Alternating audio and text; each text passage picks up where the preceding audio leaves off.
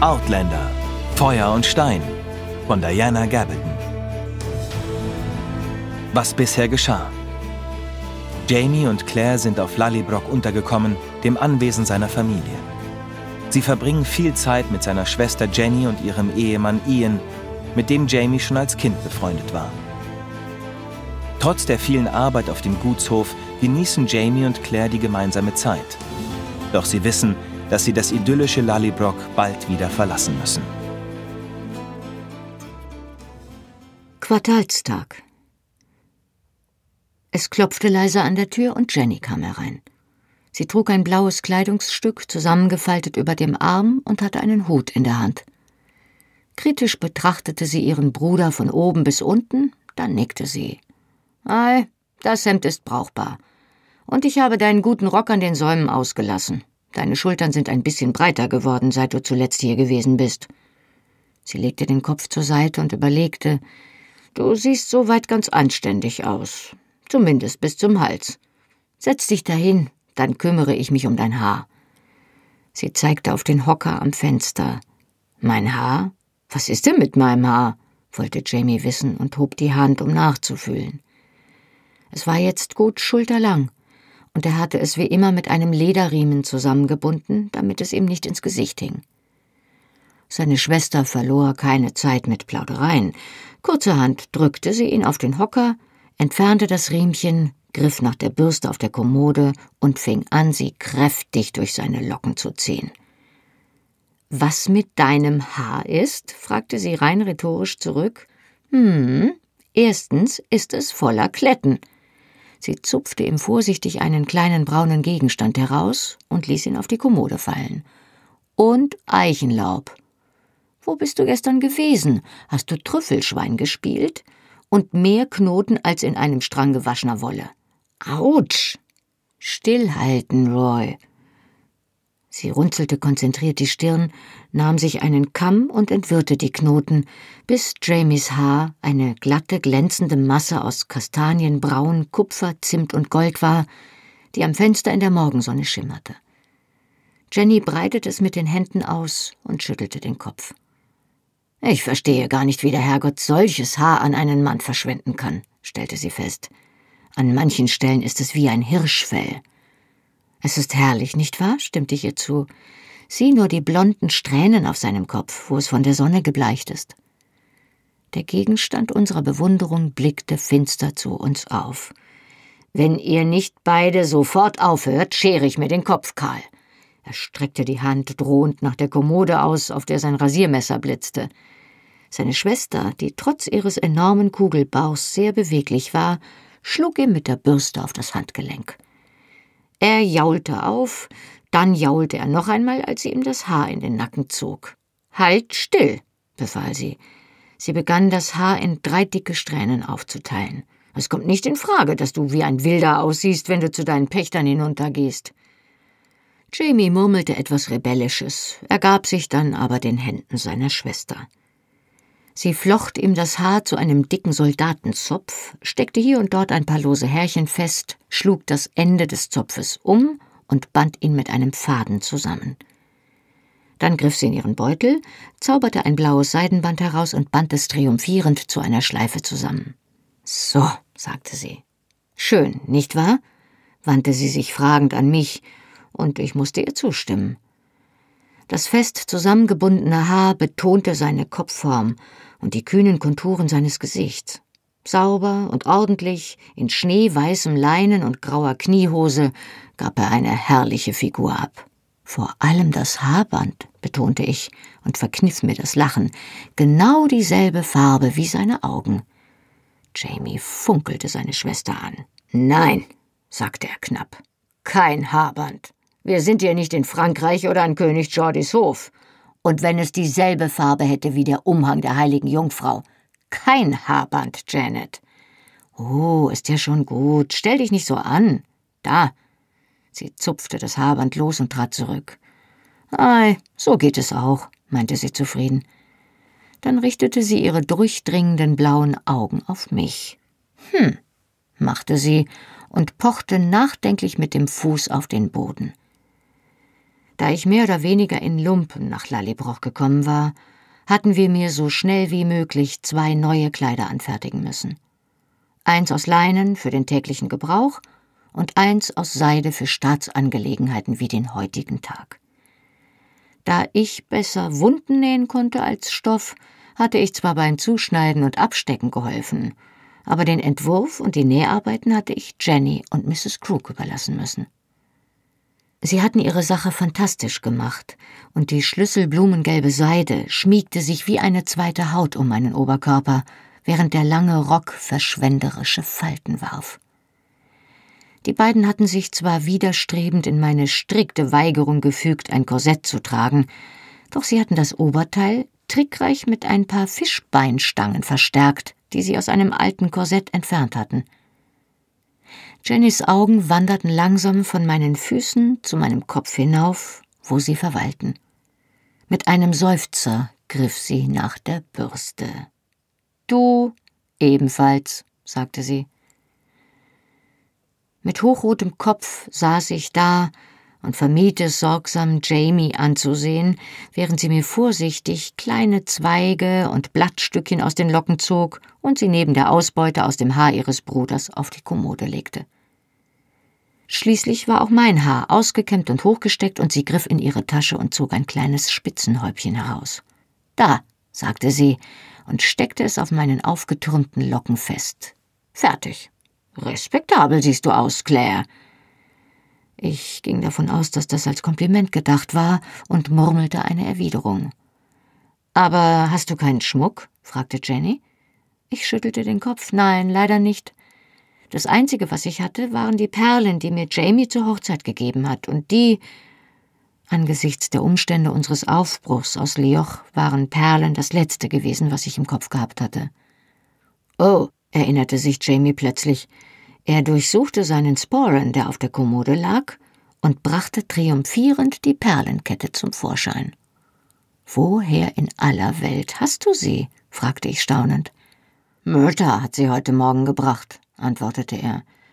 Er ist während des Prozesses nach Lioch geritten und hat alles geholt, was er transportieren konnte, weil er dachte, wenn wir entkommen, brauchen wir es. Er hat unterwegs noch uns Ausschau gehalten, aber wir waren natürlich erst auf auf dem Hügel. Ist er noch da? fragte ich. Jamie trat hinter mich, um die Kette zu verschließen. Oh ei, er futtert unten die Küche kahl und treibt Mrs. Krug in den Wahnsinn. Abgesehen von seinen Liedern hatte ich den sehnigen kleinen Mann im Lauf unserer Bekanntschaft keine drei Dutzend Worte sagen hören, und die Vorstellung, dass er jemanden in den Wahnsinn trieb, passte überhaupt nicht zu ihm. Er musste sich in Lallybroch ja wie zu Hause fühlen. Wer ist Murta? fragte ich. Ich meine, ist er mit dir verwandt? Jamie und Jenny wirkten überrascht. Oh, hi, erwiderte letztere. Sie wandte sich an ihren Bruder. Er ist was, Jamie? Ein Onkel von einem von Vaters Vettern? Neffe, korrigierte er. Weißt du nicht mehr? Der alte Lioch hatte zwei Jungen und dann ich hielt mir mit Nachdruck die Ohren zu. Das schien Jenny an etwas zu erinnern, denn sie schlug die Hände zusammen. Ohrringe, rief sie aus. Ich glaube, ich habe ein paar Perlenohrringe, die zu der Kette passen. Ich hole sie sofort. Sie verschwand mit ihrer üblichen Geschwindigkeit. Warum nennt dich deine Schwester eigentlich Roy? fragte ich neugierig, während ich zusah, wie er vor dem Spiegel seine Halsbinde befestigte. Er trug die Miene eines Mannes im Kampf mit einem Todfeind, wie alle Männer, die sich irgendeine Art von Binder anlegen. Doch er bewegte seine verkrampften Lippen, um mich kurz anzulächeln. Och, das ist nicht der englische Name Roy, es ist ein gälischer Kosename und meint meine Haarfarbe. Es heißt Roy und bedeutet mein Roter. Er musste es mir buchstabieren und das Wort mehrmals aussprechen, ehe ich einen Unterschied hören konnte. Jamie griff nach seinem Sporen und räumte die Gegenstände wieder ein, die gleichzeitig mit den Perlen herausgefallen waren. Als ihm eine verknotete Angelschnur in die Hände fiel, kippte er den ganzen Beutel auf dem Bett aus. Er machte sich daran, den Inhalt zu sortieren, rollte sorgfältig jedes Stück Schnur zusammen, suchte die losen Angelhaken und steckte sie fest in das Korkstück, in dem er sie normalerweise aufbewahrte. Interessiert trat ich an das Bett, um mir das Sammelsurium zu betrachten. Einen solchen Haufen seltsamen Kram habe ich in meinem ganzen Leben noch nicht gesehen, stellte ich fest. Du bist ja eine regelrechte Elster, Jamie. Das ist kein Kram, sagte er gekränkt. Das kann ich alles brauchen. Die Angelschnüre und die Haken? Ja. Und die Schnur, um Schlingen zu legen? Gut. Mit viel Wohlwollen sogar die Schusspflaster und die Kugeln. Du trägst ja hin und wieder eine Pistole. Und Willis kleine Schlange, das verstehe ich auch. Aber die Steine und ein Schneckenhaus und ein Stück Glas und ich bückte mich, um einen genaueren Blick auf ein dunkles, pelziges Etwas zu werfen. Was ist denn? Das ist doch nicht wahr, oder? Jamie, warum in aller Welt hast du eine getrocknete Maulwurfspfote in deinem Sporen? Gegen Rheumatismus natürlich. Er schnappte mir den Gegenstand vor der Nase weg und steckte ihn zurück in das Dachsfell. Oh, natürlich, sagte ich zustimmend und betrachtete ihn neugierig. Sein Gesicht errötete ein wenig verlegen. Es scheint zu funktionieren. Jedenfalls ächzt es bei dir nirgendwo im Gebälk. Ich nahm die kleine Bibel aus dem verbliebenen Durcheinander und blätterte darin, während er die Reste seiner wertvollen Ausrüstung wieder verstaute. Alexander William Roderick McGregor, las ich den Namen auf der ersten Seite. Du hast gesagt, er hätte noch eine Rechnung offen, Jamie. Was hast du damit gemeint? Oh, das. Er setzte sich neben mich auf das Bett, nahm mir das Büchlein ab und schlug vorsichtig einige Seiten um. Ich habe dir doch berichtet, dass das Buch einem Gefangenen gehört hat, der in Fort William gestorben ist, nicht wahr? Ja. Den Jungen habe ich nie kennengelernt. Er ist einen Monat vor meiner Ankunft gestorben. Aber der Arzt, der mir die Bibel geschenkt hat, hat mir von ihm erzählt, während er sich um meinen Rücken gekümmert hat. Ich glaube, er musste einfach jemandem davon erzählen, denn sonst konnte er niemanden in der Garnison darauf ansprechen. Er schloss das Buch, hielt es auf seinem Knie fest und blickte durch das Fenster in die helle Oktobersonne hinaus. Alex McGregor, ein Junge von ungefähr 18, war ein gewöhnlicher Viehdieb gewesen. Er war ein hübscher, stiller Junge gewesen und jeder war davon ausgegangen, dass er seine Strafe ohne Zwischenfälle absitzen und dann entlassen werden würde. Doch eine Woche vor seiner Entlassung hatte man ihn erhängt im Pferdestall gefunden. Der Arzt hat gesagt, es gab keinen Zweifel daran, dass er es selbst getan hat. Jamie strich sanft mit dem Daumen über den Ledereinband. Und der Arzt hat zwar nicht ausgesprochen, was er davon hielt. Aber er hat gesagt, Hauptmann Randall hätte sich eine Woche zuvor unter vier Augen mit dem Jungen unterhalten. Ich schluckte und trotz der Sonne fröstelte ich plötzlich. Und du glaubst? Nein. Seine Stimme war leise und voller Gewissheit. Ich glaube es nicht. Ich weiß es. Und der Arzt wusste es auch. Und ich vermute, der Sergeant Major wusste es ganz genau, und deshalb musste er sterben. Er breitete die Hände flach auf den Knien aus und senkte den Blick auf die langen Glieder seiner Finger. Große, kräftige, geschickte Hände, die Hände eines Bauern, die Hände eines Kriegers. Er nahm die kleine Bibel und steckte sie in seinen Sporen. Eins sag ich dir, Moniendone. Eines Tages wird Jack Randall durch meine Hand sterben. Und wenn er tot ist, werde ich Alex McGregors Mutter dieses Buch zurückschicken und ihr sagen, dass ihr Sohn gerecht ist. Die Anspannung verflog, weil Jenny plötzlich wieder auftauchte. Sie erstrahlte jetzt in blauer Seide, trug ihrerseits ein Spitzenhäubchen und hatte eine große rote Lederschatulle in der Hand. Jamie, die Currents sind eingetroffen und Willie Murray und die Jeffreys. Am besten gehst du nach unten zum zweiten Frühstück mit ihnen. Ich habe frisches Fladenbrot und Salzheringe auf den Tisch gestellt und Mrs. Crook bereitet gerade Marmeladenküchlein zu. Oh ei, Claire, komm mir nach, wenn du fertig bist. Er erhob sich hastig, blieb stehen, um mich kurz, aber gründlich zu küssen und verschwand. Seine Schritte ratterten die erste Treppe hinunter und verlangsamten sich auf der zweiten zum gesetzteren Tempo, das eines Gutsherrn würdig war. So näherte er sich der unteren Etage. Jenny sah ihm lächelnd nach, dann richtete sie ihr Augenmerk auf mich. Sie stellte die Schatulle auf das Bett und klappte sie auf, so dass ein Durcheinander von Schmuckstücken zum Vorschein kam. Der Anblick überraschte mich. Er passte so gar nicht zu der ordentlichen Jenny Murray, deren eiserne Hand dafür sorgte, dass der Haushalt vom Morgengrauen bis zum Abendrot reibungslos funktionierte. Sie fuhr mit den Fingern durch den Glitzerkram, dann hob sie den Kopf und lächelte mich an, als hätte sie meinen Gedanken erraten. Ich denke immer wieder, dass ich die Schatulle irgendwann aufräumen sollte. Aber meine Mutter hat mich manchmal darin kramen lassen, als ich noch klein war, und ich empfand es immer wie einen Zauberschatz.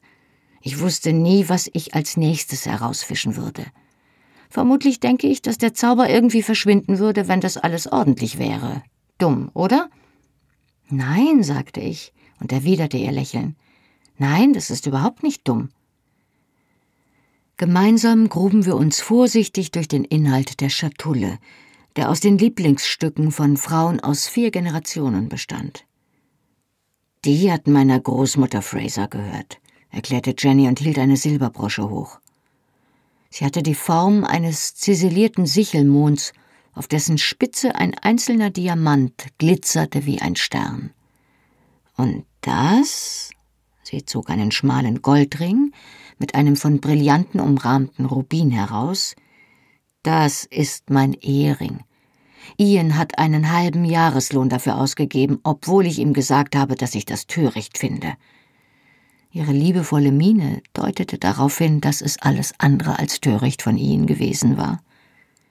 Sie polierte den Stein an ihrem Mieder und warf noch einen bewundernden Blick darauf, ehe sie ihn wieder in die Schatulle legte. Bin ich froh, wenn das Baby da ist, sagte sie und tätschelte ihren Bauch, während sie das Gesicht verzog. Meine Finger sind frühmorgens so geschwollen, dass ich kaum mein Mieder schließen kann, ganz zu schweigen davon, meine Ringe zu tragen. Mein Blick fiel auf ein seltsames, nicht metallisches Glänzen in den Tiefen der Schatulle, und ich zeigte mit dem Finger darauf. Was ist denn das? Oh, das, sagte sie und tauchte erneut die Hand in die Schatulle. Ich habe sie nie getragen, sie stehen mir nicht. Aber du könntest sie tragen. Du bist hochgewachsen und stattlich, wie es meine Mutter war. Sie haben nämlich ihr gehört. Es waren zwei Armreifen, die jeweils aus dem geschwungenen, beinahe kreisrunden Stoßzahn eines wilden Ebers bestanden.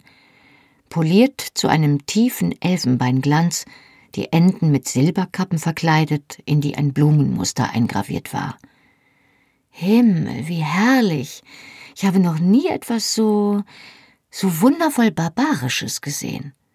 Jenny gluckste belustigt. Ei, das stimmt. Irgendjemand hat sie Mutter zur Hochzeit geschenkt, aber sie wollte nicht verraten, wer.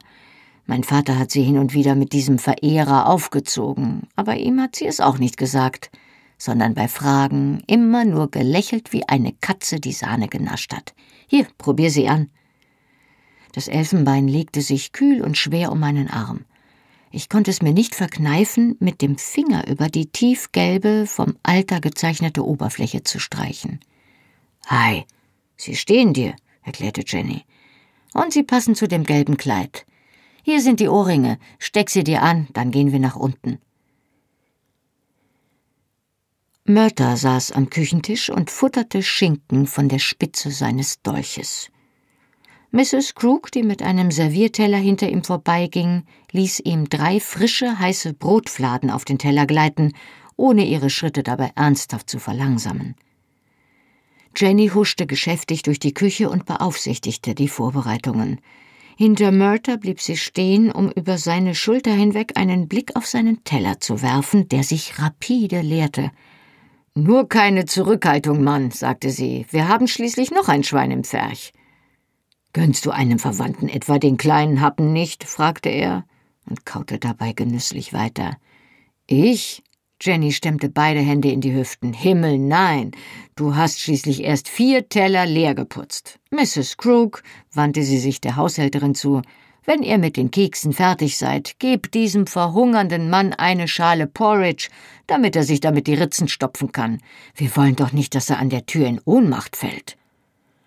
Als Mörter mich im Eingang entdeckte, verschluckte er sich prompt an einem Stück Schinken. Hm, begrüßte er mich, nachdem ihm Jenny hilfsbereit auf den Rücken gehämmert hatte. Freut mich auch, dich zu sehen, erwiderte ich und nahm ihm gegenüber Platz. Übrigens, danke. Hm? Die Frage wurde durch einen halben, mit Honig bestrichenen Brotfladen gedämpft. Dass du meine Sachen aus der Burg mitgebracht hast. Hm. Er winkte mit einer Handbewegung ab, die als Griff nach der Butterschale endete. Deine Kräuter und all das habe ich ebenfalls mitgebracht, sagte er und wies mit einem Ruck seines Kopfes zum Fenster. Draußen vor dem Haus in meinen Satteltaschen. Du hast meine Arzneikiste mitgebracht? Das ist ja wunderbar. Ich war überglücklich. Die Heilkräuter waren zum Teil sehr selten, und es war mühsam gewesen, sie aufzuspüren und korrekt zuzubereiten. Aber wie hast du das geschafft? fragte ich. Nachdem ich mich vom Grauen des Hexenprozesses erholt hatte, hatte ich mich oft gefragt, wie die Bewohner der Burg meine überraschende Festnahme und meine Flucht wohl aufgenommen hatten. Ich hoffe, du bist nicht in Schwierigkeiten geraten. Och nein. Er biss noch einmal herzhaft zu, schluckte aber erst gemächlich herunter, ehe er mit seiner Antwort fortfuhr. Mrs. Fitz hatte schon alles in die Kiste gepackt und in Sicherheit gebracht. Ich bin nämlich erst zu ihr gegangen, weil ich ja nicht wusste, wie man mich empfangen würde. Sehr vernünftig. Ich wäre auch nicht davon ausgegangen, dass Mrs. Fitz bei deinem Anblick losschreien würde, stimmte ich zu. Die Brotfladen dampften sacht in der kühlen Luft und dufteten himmlisch. Als ich die Hand danach ausstreckte, klirrten die Eberzahnreifen an meinem Handgelenk. Ich sah, wie Murters Blick darauf fiel und schob sie so zurecht, dass er die gravierten Silberenden sehen konnte. Sind sie nicht schön? fragte ich. Jenny sagt, sie haben ihrer Mutter gehört. Murta senkte den Blick auf den Porridge, den ihm Mrs. Crook unsanft vor die Nase gestellt hatte. Sie stehen dir gut, murmelte er. Dann kehrte er wieder zu unserem Thema zurück und sagte Nein, sie hätte tatsächlich nicht um Hilfe gerufen. Ich habe Glenna Fitzgibbons einmal gut gekannt. Oh, eine Verflossene wie? spöttelte ich und weidete mich an der kuriosen Vorstellung, wie sich Murta in amoröser Umarmung mit der kräftigen Mrs. Fitzgibbons verschlang. Murta blickte frostig von seinem Porridge auf. Nein, das war sie nicht, und ich wäre dir dankbar, wenn du einen zivilen Ton wahren würdest, wenn du von der Dame sprichst. Ihr Mann war der Bruder meiner Mutter, und du solltest wissen, dass sie deinetwegen sehr gelitten hat. Beschämt senkte ich meinen Blick und griff nach dem Honig, um meine Verlegenheit zu überspielen. Das Steinguttöpfchen hatte in kochendem Wasser gestanden, um den Inhalt zu verflüssigen, und es war angenehm warm. Es tut mir leid, sagte ich und träufelte die süße goldene Flüssigkeit über das Brot, vorsichtig, damit sie nicht hinunterlief. Ich habe mich schon gefragt, wie sie sich gefühlt haben mag, als. als ich. Sie haben anfangs gar nicht gemerkt, dass du fort warst, sagte er nüchtern, ohne auf meine Entschuldigung einzugehen. Als du nicht zum Essen gekommen bist, dachten sie, du wärst vielleicht lange auf den Feldern gewesen und ohne Essen ins Bett gegangen. Deine Tür war ja verschlossen. Und als am nächsten Tag Mistress Duncans Festnahme in aller Munde war, ist niemand darauf gekommen, nach dir zu suchen. Es war ja keine Rede von dir, nur von ihr, und in der Aufregung hat keiner an dich gedacht. Ich nickte nachdenklich. Niemand würde mich vermisst haben, außer denen, die eine ärztliche Behandlung brauchten. Ansonsten hatte ich die Zeit von Jamies Abwesenheit weitgehend in Columns Bibliothek verbracht. Und Column? fragte ich. Es war mehr als bloße Neugier. War das Ganze wirklich sein Plan gewesen, wie Gillis dachte? Mörter zuckte mit den Schultern. Er suchte den Tisch nach weiteren Viktualien ab, fand aber anscheinend nichts, was ihm zusagte. Also lehnte er sich zurück und verschränkte die Hände entspannt vor seinem flachen Bauch. Als ihn die Neuigkeit aus dem Dorf erreichte, hat er auf der Stelle die Tore schließen lassen und verboten, dass irgendjemand aus der Burg ins Dorf ging, weil er nicht in den Tumult verwickelt werden wollte. Er lehnte sich noch weiter zurück und betrachtete mich nachdenklich. Am zweiten Tag hat Mrs. Fitz nach dir gesucht. Sie hat mir erzählt, sie hätte sämtliche Mägde gefragt, ob sie dich gesehen hätten. Das war nicht der Fall, aber eins der Mädchen hat gesagt, sie meinte, du wärst möglicherweise ins Dorf gegangen. Vielleicht hättest du dort irgendwo Unterschlupf gefunden. Eins der Mädchen, dachte ich zynisch. Das eine Mädchen, das verdammt genau wusste, wo ich abgeblieben war. Er rülpste leise und versuchte erst gar nicht, das Geräusch zu unterdrücken. So wie es mir berichtet wurde, hat Mrs. Fitzgibbons schließlich die ganze Burg auf den Kopf gestellt und Colum gezwungen, einen Mann ins Dorf zu schicken, als sie sicher war, dass du nicht zu finden warst. Und nachdem sie erfahren hatte, was geschehen war, ein Hauch von Belustigung erhellte sein finsteres Gesicht. Sie hat mir nicht alles erzählt, aber anscheinend hat sie seiner Exzellenz das Leben noch mehr zur Hölle gemacht, als es ohnehin schon der Fall ist, und ihn bedrängt, dich mit Waffengewalt befreien zu lassen. Ohne Erfolg, weil er sagte, dafür wäre alles schon zu weit fortgeschritten und die Sache läge jetzt in den Händen der Inspektoren und so weiter. Das muss wirklich ein Anblick gewesen sein, sagte er nachdenklich. Dieses Kräftemessen zweier so willensstarker Persönlichkeiten. Letztlich hatte offenbar keiner der beiden triumphiert oder nachgegeben. Ned Gowan war es, der mit seinem Talent für Kompromisse den Mittelweg gefunden hatte, indem er anbot, selbst zum Prozess zu gehen. Nicht als Vertreter des Burgherrn, sondern als unabhängiger Advokat. Hat sie geglaubt, ich könnte eine Hexe sein? fragte ich neugierig. Mörter prustete. Ich bin noch keiner einzigen Frau begegnet, die an Hexen glaubt. Ganz gleich, ob alt oder jung. Es sind die Männer, die denken, Frauen müssten von Verwünschungen und Magie beherrscht sein, wo es doch nur ihr natürlicher Charakter ist. Allmählich wird mir klar, warum du nicht verheiratet bist, sagte ich. Ach ja? Er schob abrupt seinen Stuhl zurück, erhob sich und legte sich das Plate um die Schultern. Ich muss weiter. Meine besten Wünsche an Jamie, sagte er zu Jenny, die jetzt aus dem Eingangsflur zurückkam, wo sie einige Pächter begrüßt hatte. Er hat sicherlich zu tun. Jenny reichte ihm einen großen, zugeknoteten Stoffbeutel, der Vorräte für eine ganze Woche zu enthalten schien. Ein Happen für den Heimweg. Sie grinste ihn spitzbübisch an. Vielleicht reicht der Inhalt ja wenigstens, bis du außer Sichtweite des Hauses bist. Er befestigte sich den Knoten des Beutels am Gürtel, nickte knapp und wandte sich zur Tür. Ei, sagte er, und wenn nicht, werdet ihr hinter dem Hügel die Krähen über meinem Gerippe kreisen sehen. Als ob sie davon etwas hätten, antwortete sie und betrachtete zynisch seine dürre Gestalt. Ich habe ja schon Besenstiele gesehen, die besser genährt waren. Mörters mürrisches Gesicht blieb unverändert, doch in seinen Augen tauchte ein schwaches Glitzern auf. Oh ei, sagte er. Nun, ich sage dir, Kleine. Ihre Stimmen entfernten sich im Flur, und sie wechselten weiter freundschaftliche Beleidigungen, bis sie schließlich in den Echos des Eingangsflurs untergingen. Ich blieb noch einen Moment am Tisch sitzen und strich geistesabwesend über das warme Elfenbein von Alan Mackenzies Armreifen.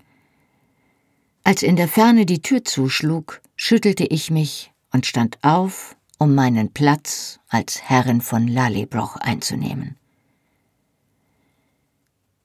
Schon an normalen Tagen herrschte rings um das Gutshaus ein ständiges Kommen und Gehen, doch am Quartalstag wirkte es wie ein Bienenstock.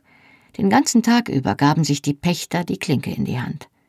Viele blieben gerade so lange, wie es dauerte, ihre Pacht zu entrichten – andere blieben, spazierten über das Anwesen, trafen sich mit Freunden und nahmen im Salon eine kleine Stärkung zu sich.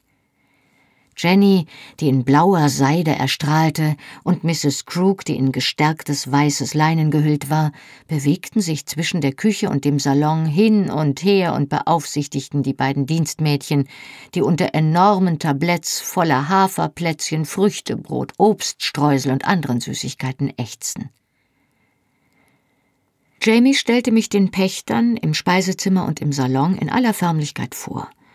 Dann zog er sich mit Ian in das Studierzimmer zurück, um die Pächter einzeln zu empfangen, mit ihnen über die Frühjahrsaussaat zu sprechen, sich mit ihnen über die Woll- und Getreideverkäufe auszutauschen, die Umsätze zu notieren und alles für das nächste Quartal zu ordnen.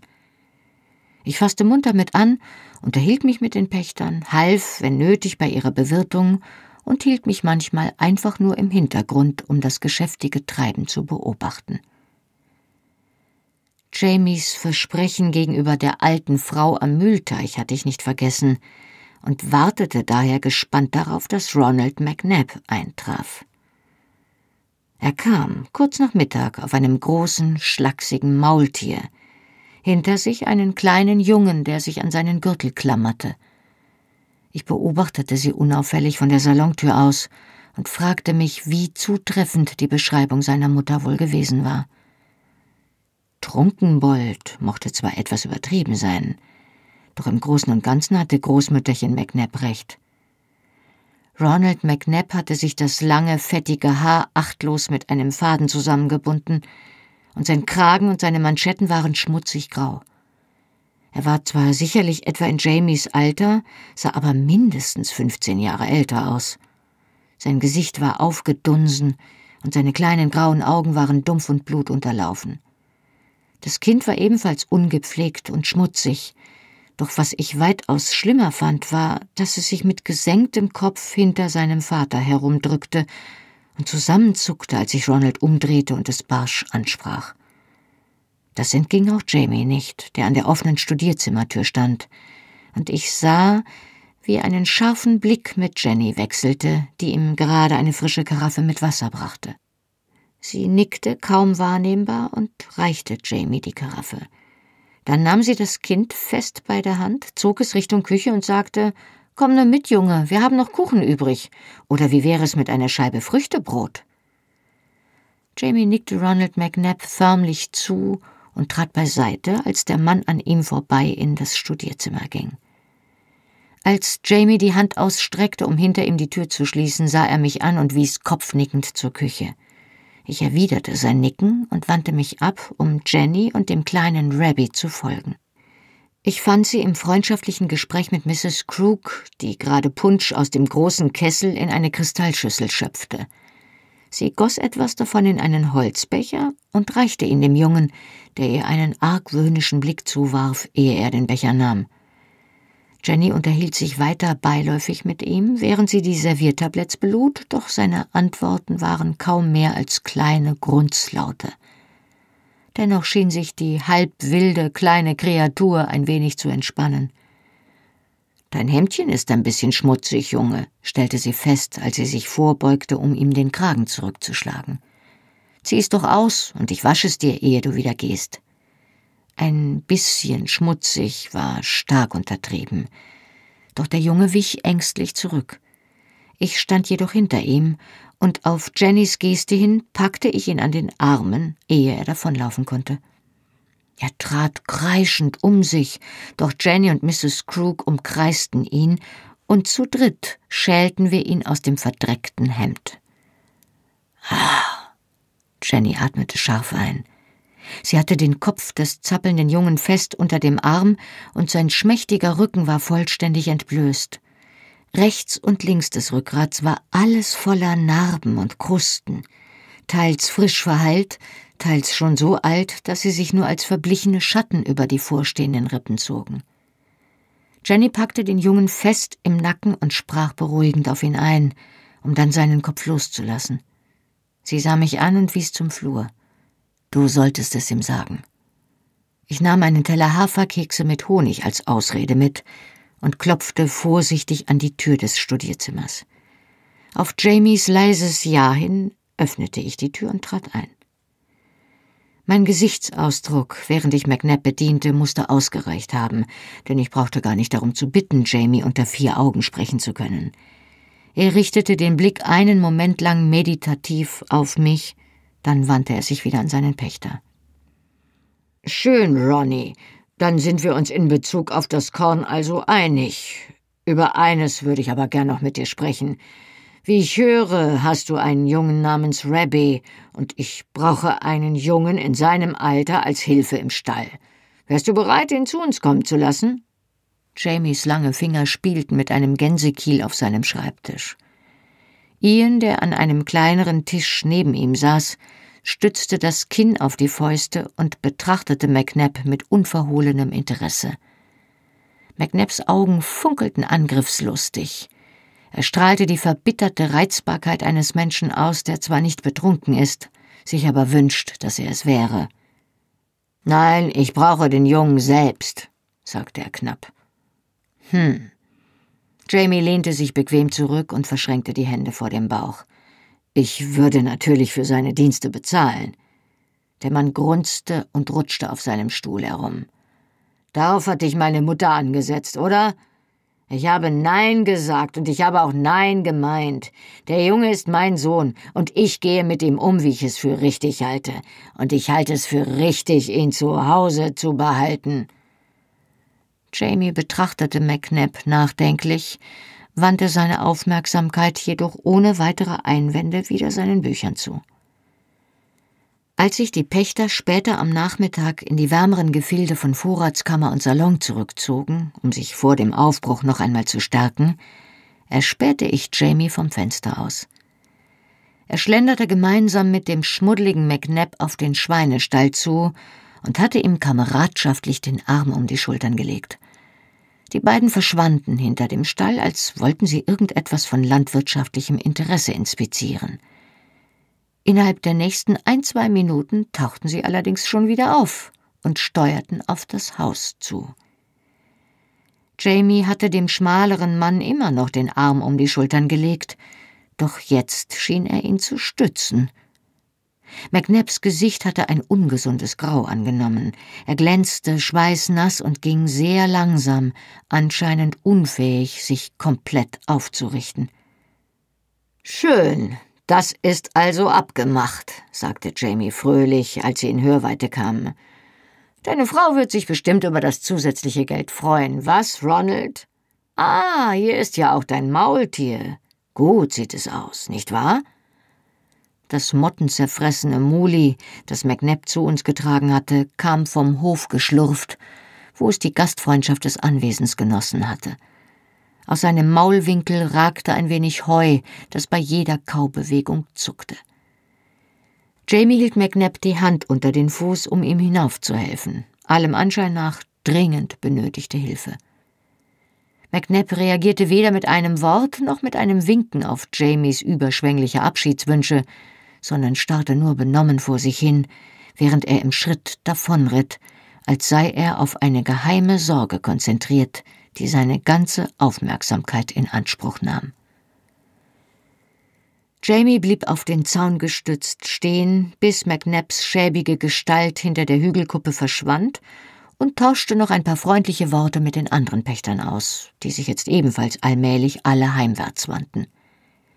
Dann richtete er sich mit einem letzten Blick zur Straße auf, drehte sich um und stieß einen Pfiff aus. Eine schmächtige Gestalt mit einem zerrissenen, aber sauberen Hemdchen und einem fleckigen Kilt kroch unter dem Heuwagen hervor. Also, kleiner Rabbi, sagte Jamie herzlich, sieht ganz so aus, als hätte dein Vater doch erlaubt, dass du unser Stalljunge wirst. Ich bin sicher, dass du hart arbeiten und ihm alle Ehre machen wirst, nicht wahr? Runde, blutunterlaufene Augen starrten dumpf aus dem schmutzigen Gesicht empor. Der Junge zeigte keine Reaktion, bis Jamie die Hand ausstreckte, ihn sacht bei der Schulter nahm und ihn in Richtung der Pferdetränke drehte. In der Küche wartet das Essen auf dich, Junge. Aber wasch dich besser erst ein bisschen. Mrs. Crook nimmt es sehr genau damit. Oh, und Rabbi? Er beugte sich vor, um im Flüsterton weiterzusprechen. Achte auf deine Ohren, sonst wäscht sie sie dir. Meine hat sie heute Morgen auch geschrubbt. Er legte die Hände hinter die Ohren und wackelte damit. In Rabbis Gesicht tauchte ein schüchternes Lächeln auf, und er flüchtete zu Tränke. Ich bin froh, dass du es hinbekommen hast, sagte ich und hakte mich bei Jamie ein, um zum Abendessen ins Haus zu gehen. Das mit dem kleinen Rabbi McNabb meine ich. Aber wie hast du das überhaupt geschafft? Er zuckte mit den Schultern. Och, bin einfach mit Ronald hinter das Brauhaus gegangen und habe ihm ein, zweimal die Faust in die Weichteile gerammt. Habe ihn gefragt, ob er sich lieber von seinem Sohn trennen möchte oder von seiner Leber. Er sah mich stirnrunzelnd an. Es war nicht richtig, aber ich wusste nicht, was ich sonst hätte tun sollen. Und ich wollte auf gar keinen Fall, dass der Junge mit ihm zurückgeht. Nicht nur, weil ich es seiner Großmutter versprochen hatte. Jenny hat mir beschrieben, wie der Rücken des Jungen aussieht. Er zögerte. Ich sage dir, Sassenach, mein Vater hat mich verdroschen, so oft er es nötig fand, und um einiges öfter, als ich es nötig fand aber ich habe nie vor Angst den Kopf eingezogen, wenn er mich angesprochen hat. Und ich glaube nicht, dass der kleine Rabbi eines Tages mit seiner Frau im Bett liegen und darüber lachen wird. Er zog die Schultern zu diesem seltsamen, halben Achselzucken hoch, das ich seit Monaten nicht mehr bei ihm gesehen hatte. Er hat recht. Der Junge ist sein Sohn, er kann mit ihm tun, was er will. Und ich bin nicht Gott, nur der Gutsherr und das ist ja wahrhaftig um einiges niedriger anzusiedeln. Trotzdem, er blickte mit einem schiefen Lächeln auf mich hinunter, es ist ein verdammt schmaler Grat zwischen Gerechtigkeit und Brutalität, Sassenach. Ich hoffe nur, dass ich mich auf die richtige Seite gestellt habe. Ich legte ihm den Arm um die Hüfte und drückte ihn an mich. Du hast das Richtige getan, Jamie. Meinst du? Ja. Wir schlenderten zum Haus zurück, die Arme umeinander gelegt. Die weißen Hofgebäude leuchteten Bernsteinfarben in der untergehenden Sonne. Doch statt ins Haus zu gehen, führte mich Jamie auf die kleine Anhöhe hinter dem Herrenhaus. Hier setzten wir uns auf einen Zaun und konnten das ganze Hofgelände vor uns sehen. Seufzend legte ich Jamie den Kopf an die Schulter. Als Erwiderung drückte er mich sacht. Das ist es, wozu du geboren bist, nicht wahr, Jamie? Vielleicht, Sassenach. Er ließ den Blick über die Felder und die Gebäude schweifen, die Karten und die Wege, dann senkte er den Kopf und sein breiter Mund verzog sich zu einem Lächeln. Und du, meine Sassenach, wozu bist du geboren? Die Dame des Herrenhauses zu sein oder in den Feldern zu schlafen wie eine Zigeunerin? Heilerin zu sein, Professorengattin oder die Frau eines Gesetzlosen. Ich bin für dich geboren, sagte ich schlicht und breitete die Arme für ihn aus. Weißt du, sagte er, als er schließlich losließ, du hast es noch nie ausgesprochen. Du auch nicht. Doch, kurz nach unserer Ankunft. Ich habe gesagt, dass ich dich mehr als alles andere will und ich habe gesagt, dass Lieben und Wollen nicht unbedingt dasselbe ist, entgegnete ich. Er lachte. Vielleicht hast du recht, Sassenach. Er strich mir das Haar aus dem Gesicht und küsste mich auf die Stirn. Ich will dich, seit ich dich das erste Mal gesehen habe. Aber ich liebe dich, seit du in meinen Armen geweint hast und dich von mir hast trösten lassen. Am ersten Tag in Lioch. Die Sonne sank hinter die schwarzen Kiefern am Horizont, und die ersten Sterne des Abends kamen hervor. Es war Mitte November, und die Abendluft war kalt, obwohl die Tage immer noch schön waren. Jamie, der vom Zaun geglitten war und jetzt auf der anderen Seite stand, neigte den Kopf und legte die Stirn an die meine. Du zuerst. Nein, du. Warum? Ich habe Angst. Wovor denn, meine Sassenach? Die Dunkelheit wälzte sich über die Felder heran, legte sich über das Land und erhob sich, um mit dem Nachthimmel zu verschmelzen. Das Licht des Mondes zeichnete die Umrisse seiner Stirn und seiner Nase nach und legte sich auf sein Gesicht. Ich habe Angst, dass ich nie mehr aufhöre, wenn ich einmal anfange. Er warf einen Blick zum Horizont, wo der Mond allmählich höher stieg. Es ist fast Winter, und die Nächte sind lang, Monet Down.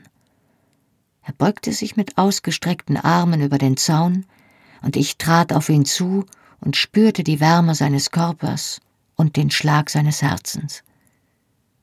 Ich liebe dich. Harte Arbeit ein paar Tage später war ich kurz vor Sonnenuntergang auf dem Hügel hinter dem Haus damit beschäftigt, die Knollen einiger Lärchensporne auszugraben, die ich dort gefunden hatte. Als ich Schritte im Gras rascheln hörte, drehte ich mich um, weil ich dachte, es wären Jenny oder Mrs. Crook, die mich zum Essen rufen wollten. Stattdessen war es Jamie, dem das nasse Haar in Stacheln um den Kopf stand, weil er sich gerade für das Essen gewaschen hatte. Er war noch in seinem langen Hemd, das er sich für die Feldarbeit zwischen den Beinen zusammengeknotet hatte. Wortlos stellte er sich hinter mich, schlang die Arme um mich und legte mir das Kinn auf die Schulter. Zusammen sahen wir zu, wie die Sonne hinter den Kiefern versank, ganz in Gold und Rot gehüllt. Die Landschaft ringsum verblasste lautlos, doch wir blieben, wo wir waren, in Zufriedenheit gehüllt. Als sich schließlich die Dunkelheit über uns senkte, konnte ich Jenny unten im Haus rufen hören. Wir sollten besser gehen, murmelte ich und regte mich widerstrebend. Hm, Jamie bewegte sich nicht, sondern hielt mich nur noch fester, während er weiter in den zunehmenden Schatten blickte, als versuchte er, sich jeden Stein und jeden Grashalm einzuprägen. Ich drehte mich zu ihm um und legte ihm die Arme um den Hals. Was ist denn? fragte ich leise. Müssen wir bald fort? Mir sank das Herz bei dem Gedanken daran, Lalibroch zu verlassen doch ich wusste, dass es zu gefährlich für uns war, noch länger zu bleiben.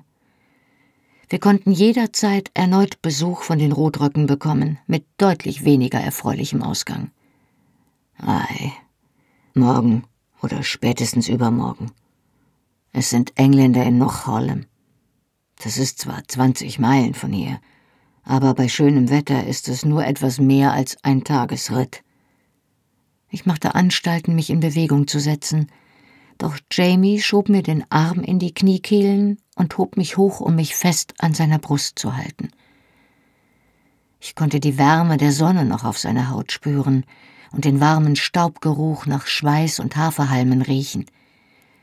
Er hatte bei den letzten Erntearbeiten geholfen, und der Geruch erinnerte mich an einen Abend in der letzten Woche, an dem mir klar geworden war, dass mich Jenny, die stets freundlich und höflich war, endlich voll als Familienmitglied akzeptiert hatte. Die Ernte war harte Arbeit, und gegen Ende des Abendessens nickten Ian und Jamie oft ein. An diesem Abend war ich vom Tisch aufgestanden, um den Pudding zum Dessert zu holen, und als ich zurückkehrte, schliefen die beiden tief und fest, und Jenny lachte vor den Überresten des Abendessens leise vor sich hin. Ian hing zusammengesackt auf seinem Stuhl und atmete schwer, das Kinn auf der Brust. Jamie hatte die Wange auf den verschränkten Armen liegen und schnarchte friedlich auf dem Tisch zwischen der Servierplatte und der Pfeffermühle. Jenny nahm mir den Pudding ab und tischte uns beiden auf. Dabei schüttelte sie den Kopf über die schlummernden Männer. Sie haben so furchtbar gegähnt, sagte sie, dass ich mich gefragt habe, was wohl passieren würde, wenn ich aufhöre zu reden. Also war ich still. Und siehe da, Zwei Minuten später waren sie beide weg. Sanft strich sie Ian das Haar aus der Stirn. Deshalb kommen hier im Juli so wenige Kinder zur Welt, erklärte sie und zog schelmisch die Augenbraue hoch. Die Männer können sich im November nicht lange genug wach halten, um eins anzusetzen. Das stimmte, und ich lachte. Jamie bewegte sich neben mir und prustete, und ich legte ihm die Hand in den Nacken, um ihn zu beruhigen. Seine Lippen verzogen sich automatisch zu einem sanften Lächeln, dann entspannten sie sich wieder. Jenny, die ihn beobachtete, sagte Das ist ja komisch. Das habe ich zuletzt gesehen, als er ganz klein war. Was denn? Sie nickte. Dieses Lächeln im Schlaf. Das hat er immer getan, wenn man vorbeikam und ihn in der Wiege gestreichelt hat, oder sogar später in dem Rollbettchen. Manchmal haben Mutter und ich ihm mit Absicht den Kopf gestreichelt, um zu sehen, ob wir ihn zum Lächeln bringen konnten. Er hat es jedes Mal getan. Das ist merkwürdig, nicht wahr? Ich strich ihm versuchsweise mit der Hand über Hinterkopf und Nacken. Und tatsächlich, ich wurde auf der Stelle mit einem unvergleichlich süßen Lächeln belohnt, das kurz anhielt, ehe sein Gesicht wieder die strenge Miene annahm, die er normalerweise im Schlaf trug.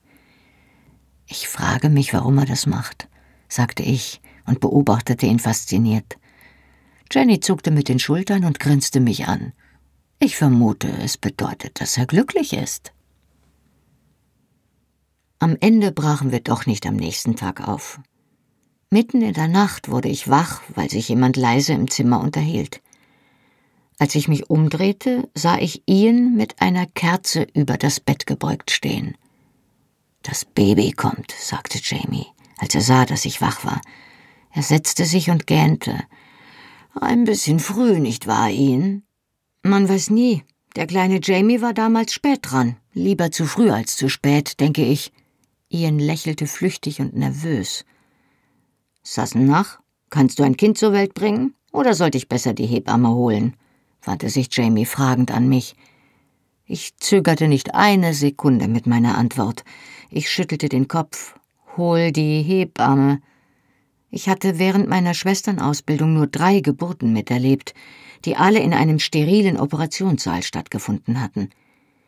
Die Patientinnen waren verhüllt und anästhesiert, und es war nichts weiter zu sehen gewesen außer ihrem jeweils grotesk anschwellenden Damm und dem plötzlich austretenden Kopf.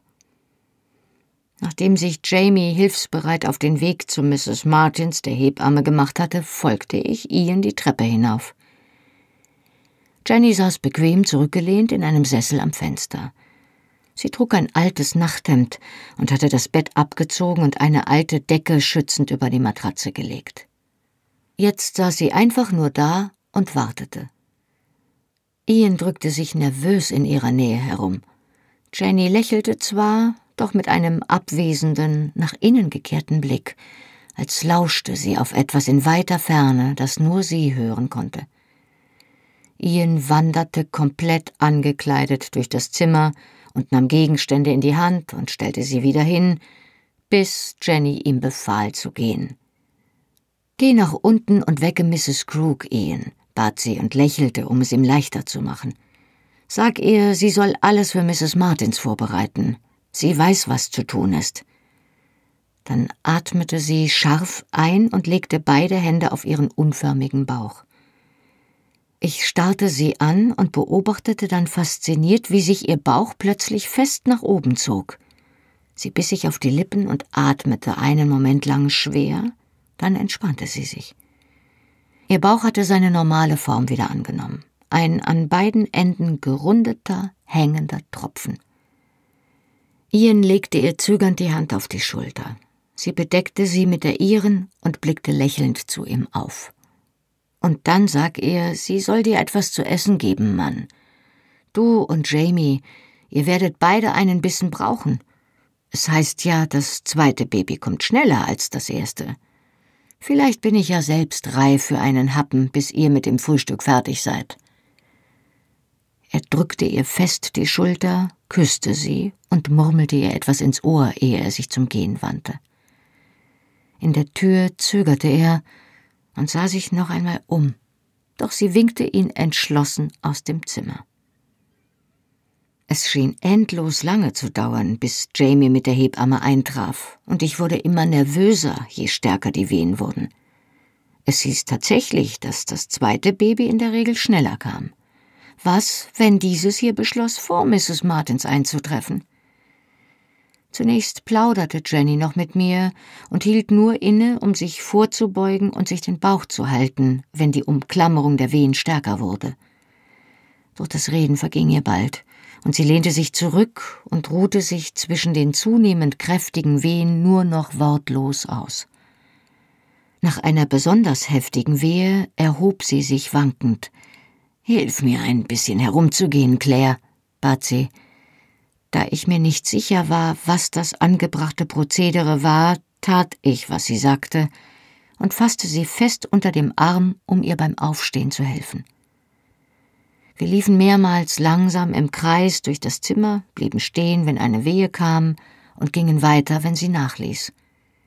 Kurz vor dem Eintreffen der Hebamme steuerte Jenny das Bett an und legte sich hin. Mrs. Martins war eine Person mit einer beruhigenden Ausstrahlung hochgewachsen und dünn, mit breiten Schultern, muskulösen Unterarmen und einer gütigen, sachlichen Miene, die spontane Zuversicht weckte.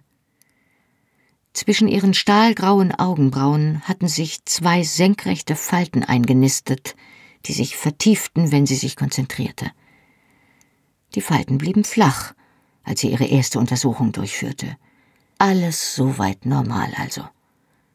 Mrs. Crook hatte uns einen Stapel sauberer, gebügelter Laken gebracht, und Mrs. Martins nahm eines davon und schob es Jenny zusammengefaltet unter das Becken. Verblüfft entdeckte ich einen dunklen Blutfleck zwischen ihren Beinen. Mrs. Martins, die meinen Blick bemerkte, nickte gelassen. Ei, das ist nur der Schleimpfropf. Das macht nichts. Nur wenn das Blut hellrot ist und in Strömen fließt, muss man sich Sorgen machen. Hier ist alles in bester Ordnung. Wir ließen uns zum Warten nieder. Mrs. Martins sprach ruhig und tröstend mit Jenny, massierte ihr das Kreuz und drückte während der Wehen besonders fest zu. Als die Wehen häufiger wurden, begann Jenny die Lippen zusammenzupressen und durch die Nase zu schnaufen.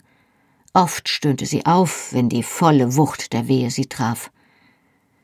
Während der nächsten zwei Stunden schien es kaum Fortschritte zu geben, außer dass die Wehen sichtlich stärker wurden. Nachdem Jenny anfangs noch in der Lage gewesen war, Fragen zu beantworten, reagierte sie jetzt nicht mehr, sondern lag am Ende jeder Wehe keuchend da, und ihr hochrotes Gesicht wurde in Sekunden kreidebleich. Während der nächsten Wehe hielt sie die Lippen zusammengepresst, und als sie nachließ, winkte mich Jenny an ihre Seite. Wenn das Kind überlebt, sagte sie und schnappte nach Luft, und es ist ein Mädchen, ist ihr Name Margaret. Sag es ihnen. Nennt sie Margaret Allen. Ja, natürlich, sagte ich beruhigend, aber das kannst du ihm bald selbst sagen. Es dauert jetzt nicht mehr lange. Sie schüttelte nur entschlossen den Kopf und biss die Zähne zusammen, als die nächste Wehe anrollte. Mrs. Martins nahm mich beim Arm und führte mich beiseite. Macht euch keine Sorgen, sagte sie ungerührt. An diesem Punkt glauben Sie alle, dass Sie im Sterben liegen. Oh, sagte ich etwas erleichtert. Aber manchmal flüsterte sie, ist es auch so. Selbst Mrs. Martins schien sich leichte Sorgen zu machen, als die Wehen weitergingen, ohne dass es merkliche Fortschritte gab. Jenny ermüdete jetzt rapide. Mit dem Nachlassen jeder Wehe erschlaffte ihr gesamter Körper, und sie döste sogar ein, als suchte sie Zuflucht in kurzen Schlafpausen. Wenn die gnadenlose Faust sie dann erneut packte, erwachte sie zum Kampf und stöhnte vor Anstrengung, während sie sich zur Seite drehte, um sich schützend um die träge Masse des ungeborenen Kindes zu krümmen. Könnte das Kind falsch herumliegen? fragte ich leise, denn ich zögerte, einer erfahrenen Hebamme eine solche Frage zu stellen. Doch Mrs. Martins schien keinerlei Anstoß an der Frage zu nehmen. Nur die Falten zwischen ihren Augenbrauen vertieften sich, als sie jetzt den Blick auf die kämpfende Frau richtete. Als die nächste Wehe nachließ, schlug Mrs. Martins Laken und Nachthemd zurück und machte sich eilig ans Werk, indem sie mit flinken, kundigen Fingern hier und dort auf die große Kugel drückte. Sie brauchte mehrere Versuche, da ihre Berührungen Wehen auszulösen schienen, und während dieser gnadenlosen, machtvollen Kontraktionen keine Untersuchung möglich war. Schließlich wich sie zurück und pochte geistesabwesend mit dem Fuß auf den Boden, während sie überlegte. Sie verfolgte noch zweimal, wie sich Jenny durch eine dieser durchdringenden Wehen kämpfte, als sie dabei am Laken zerrte, zerriss es plötzlich mit einem lauten Geräusch. Als wäre das ein Signal gewesen, trat Mrs. Martins entschlossen vor und winkte mir zu. Setzt euch hinter sie und lehnt sie ein wenig zurück, wies mich Mrs. Martins an, ohne sich von Jennys Schreien beunruhigen zu lassen. Ich vermutete, dass sie so etwas nicht zum ersten Mal hörte. In der nächsten Wehenpause ging Mrs. Martins ans Werk. Sie packte das Kind durch die momentan schlaffen Wände der Gebärmutter und hob es an und versuchte es zu wenden. Jenny schrie und riss an meinen Armen, als die nächste Wehe begann. Mrs. Martins versuchte es wieder und wieder und wieder. Jenny, die den Pressdrang nicht unterdrücken konnte, verausgabte sich bis an die Grenzen der Erschöpfung. Ihr Körper wuchs über seine normalen Kräfte hinaus, während er darum rang, das Kind in die Welt zu zwingen. Und dann funktionierte es. Alles verlagerte sich plötzlich seltsam und fließend, und die unförmige Masse des Kindes drehte sich unter Mrs. Martins Händen. Auf einmal veränderte Jennys Bauch seine Form, und nun setzte große Geschäftigkeit ein. Und jetzt pressen. Das tat Jenny, und Mrs. Martins kniete sich neben das Bett. Anscheinend tat sich etwas, denn sie erhob sich hastig wieder und nahm ein kleines Fläschchen vom Tisch, das sie vorhin dorthin gestellt hatte.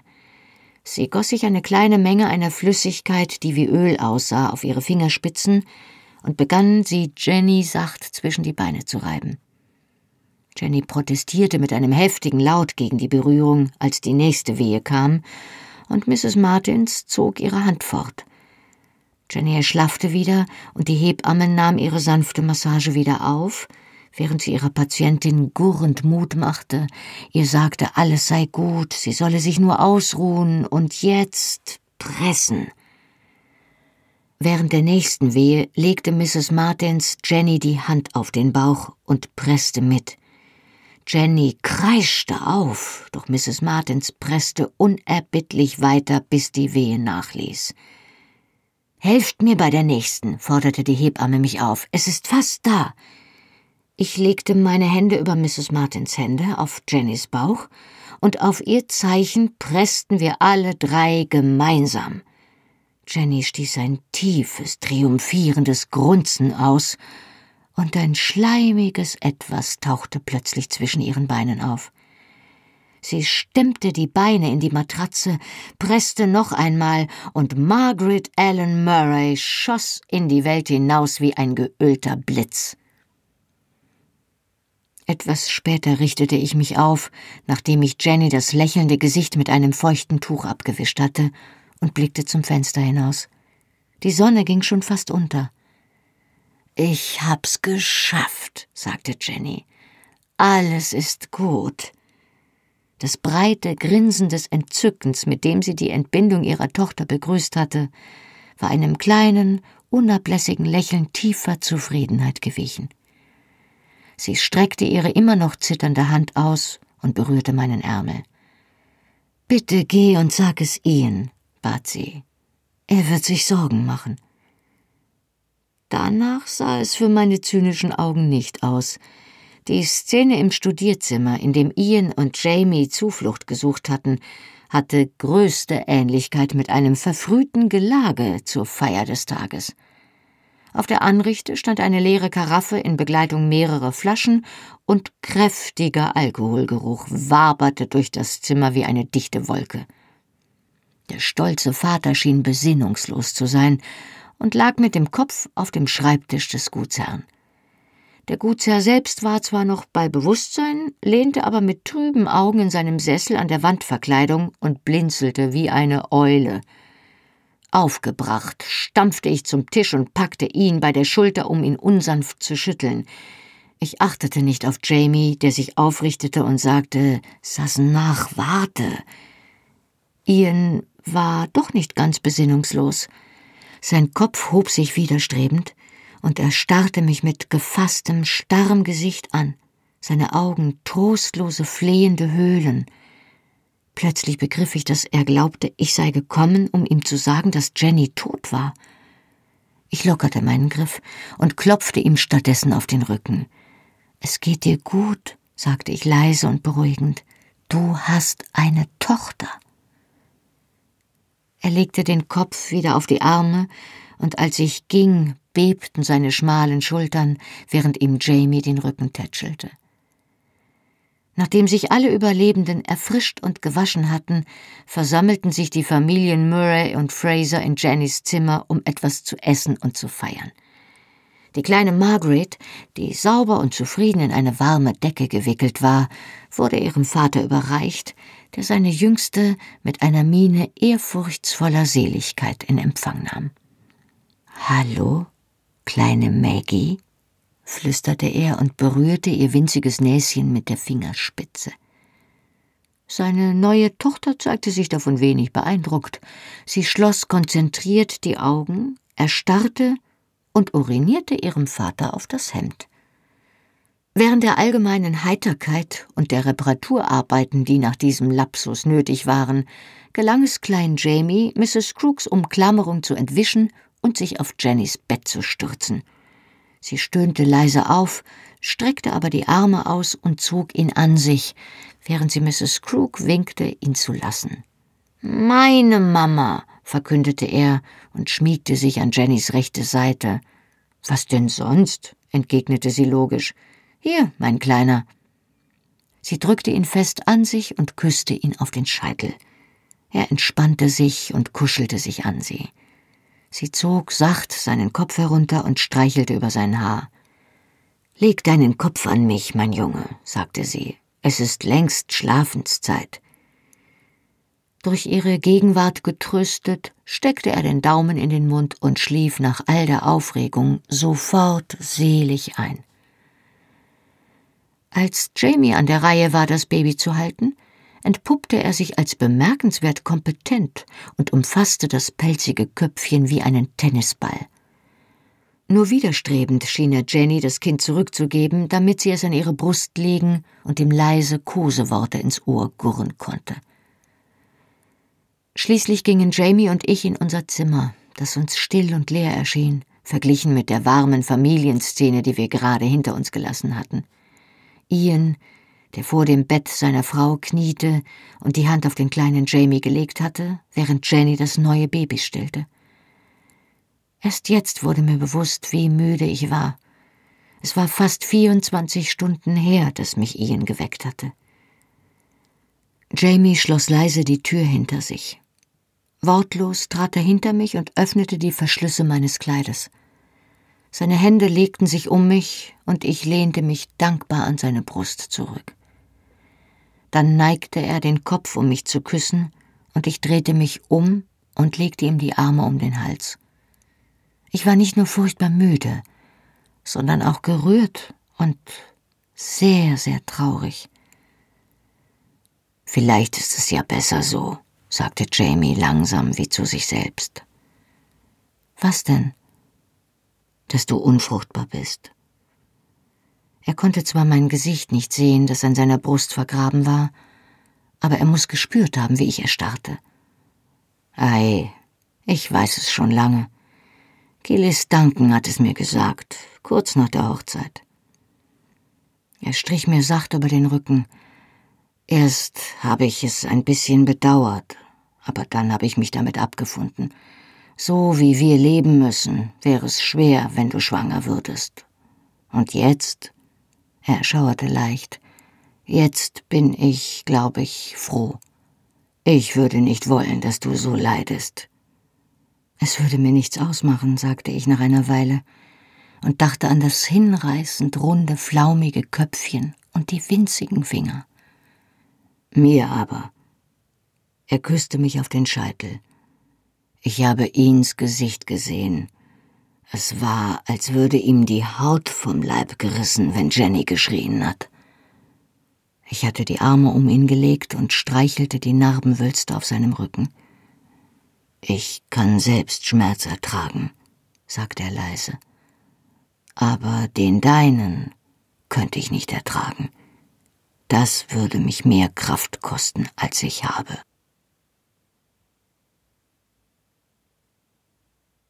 Die Patrouille Jenny erholte sich erstaunlich schnell von Margarets Geburt, und schon am nächsten Tag bestand sie darauf, nach unten zu kommen. Nur weil Ian und Jamie gemeinsam darauf pochten, verzichtete sie widerstrebend darauf, irgendwelche Arbeiten zu verrichten, sondern beaufsichtigte ihren Haushalt vom Sofa im Salon aus, wo sie sich ausruhte, während die kleine Margaret daneben in ihrer Wiege schlief. Da Jenny allerdings einfach nicht stillsitzen konnte, wagte sie sich im Lauf der nächsten ein, zwei Tage erst in die Küche und dann bis in den Garten vor – Sie setzte sich auf das Mäuerchen und leistete mir Gesellschaft, während ich gleichzeitig abgestorbene Pflanzen aus dem Boden zog und ein Auge auf den gewaltigen Kessel hatte, in dem die Wäsche des Haushalts gekocht worden war. Mrs. Crook und die Dienstmädchen hatten die saubere Wäsche bereits zum Aufhängen mitgenommen. Ich wartete jetzt nur noch darauf, dass sich das Wasser so weit abkühlte, dass man es ausschütten konnte. Der kleine Jamie half mir, indem er munter Pflanzen ausriss und Stöckchen in sämtliche Richtungen warf. Ich warnte ihn, als er sich dem Kessel zu sehr näherte, und da er mich nicht beachtete, rannte ich hinter ihm her. Zum Glück hatte sich der Topf rasch abgekühlt, das Wasser war nur noch warm. Ich ermahnte ihn, bei seiner Mutter zu bleiben. Er griff den Topf und neigte ihn in dem Eisengestell, in dem er stabil aufgehängt war. Rasch sprang ich beiseite, als sich das schmutzige Wasser in einem Schwall über den Rand des Topfes ergoss. Es dampfte in der kühlen Luft. Der kleine Jamie hockte sich neben mich, um die Hände fröhlich in den warmen Schlamm zu tauchen, und schwarze Tropfen spritzten auf meine Röcke. Seine aufmerksame Mutter glitt von der Mauer, riss ihn am Kragen hoch und verpasste ihm einen kräftigen Klaps auf den Hintern. Hast du denn völlig den Verstand verloren? Sieh dich nur an. Jetzt müssen wir dein Hemd noch einmal waschen. Und sieh nur, was du mit dem Rock deiner Tante angestellt hast, du kleiner Schmutzfink. Das macht doch nichts, wandte ich ein, als die Unterlippe des Übeltäters zu zittern begann. Mir macht es aber etwas. Jenny sah ihren Sprössling finster an. Entschuldige dich bei deiner Tante, Junge, dann geh ins Haus und bitte Mrs. Crook, dich zu waschen. Sie klopfte ihm noch einmal auf den Hintern, diesmal sanfter, und drehte ihn auf das Haus zu. Wir wandten uns wieder dem Kessel zu, als wir auf der Straße Hufgetrappel hörten. Das ist sicher Jamie, sagte ich, aber er kommt früh. Jenny schüttelte den Kopf und blickte gebannt auf die Straße. Nein, nicht sein Pferd.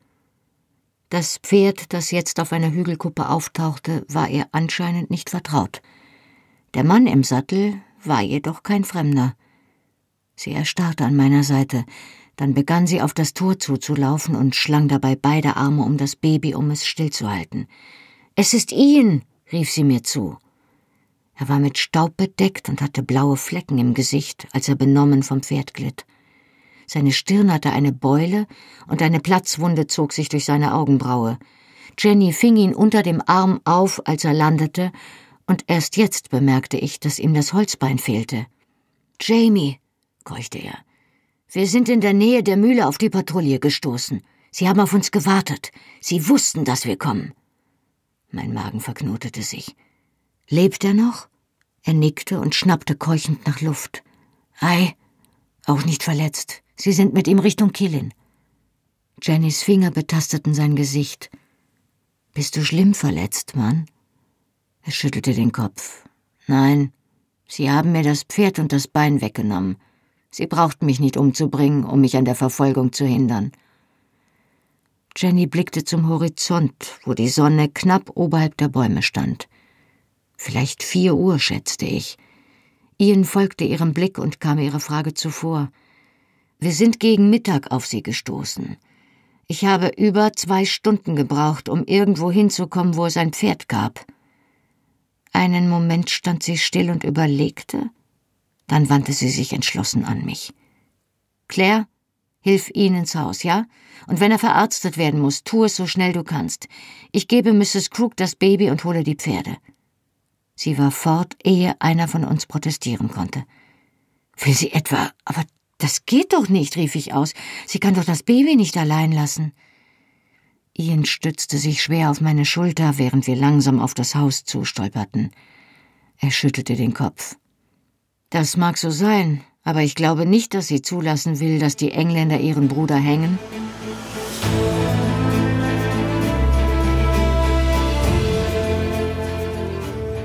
Hallo, ich bin Johannes Raspe, die deutsche Stimme von Jamie aus der Fernsehserie Outlander. Und das war Outlander Feuer und Stein, gelesen von Birgitta Asheuer.